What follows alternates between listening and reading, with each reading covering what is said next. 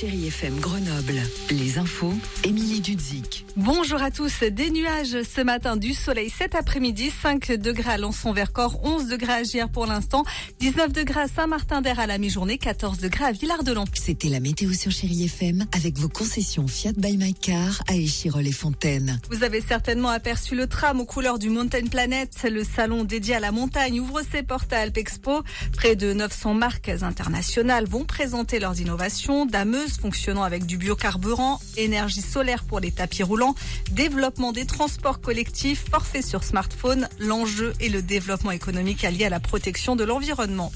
Le pont de Brignoux rouvre partiellement. L'ouvrage qui a été sévèrement endommagé après l'incendie volontaire de ligne haute tension située en dessous il y a trois semaines pourra donc laisser passer les piétons.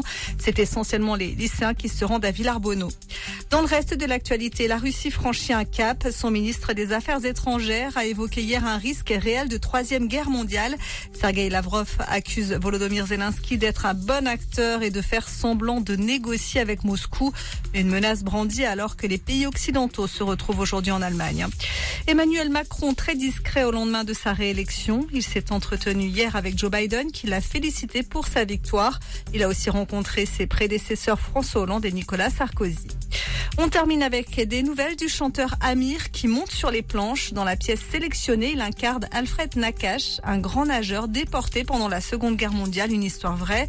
Amir confie être très fier et ému d'incarner cet homme ordinaire au destin extraordinaire. On l'écoute. C'est dans le plus grand des plaisirs qu'on va enfin, comme promis, euh, lui donner euh, sa scène parisienne. C'est un seul en scène et c'est un rôle euh, que je défends avec déjà passion et admiration pour le personnage d'Alfred Nakash, mais aussi avec l'émerveillement de quelqu'un qui fait ses premiers pas dans le théâtre. Et ça m'émeut grandement.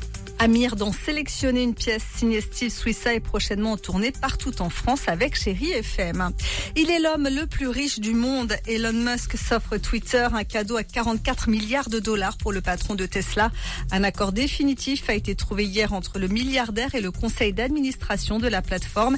Elon Musk défend la liberté d'expression. Les règles pourraient donc changer sur Twitter avec peut-être la fin de certaines restrictions.